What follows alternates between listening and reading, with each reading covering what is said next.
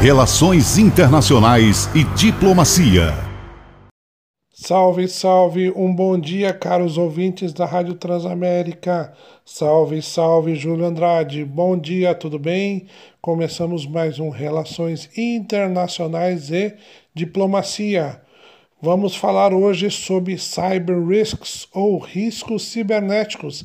Esse assunto está muito pois tem atacado várias empresas, inclusive chefes de governo e governos e suas instituições.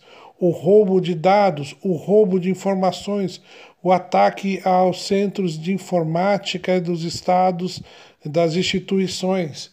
Pois é, ataques às virtuais já provocaram estragos superiores a 600 bilhões e farão o mercado de coberturas na área de risco chegar a 20 bilhões em 2025.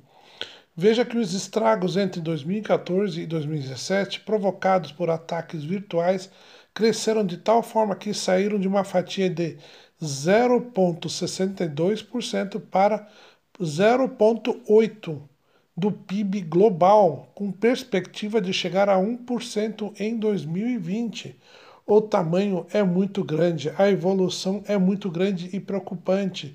Do mercado de global de seguros movimentava em 2018 2 bilhões.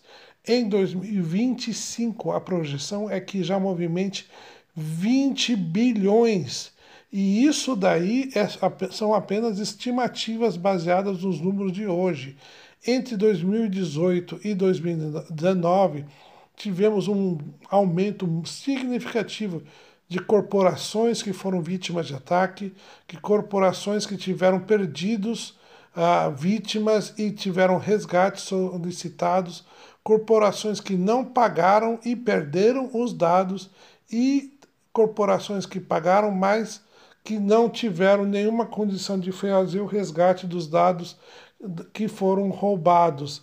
É muito preocupante essa situação e quando nós falamos de segurança nacional, o roubo de informações estratégicas não é apenas um filme do James Bond, não é apenas um caso de 007, é um caso de segurança nacional.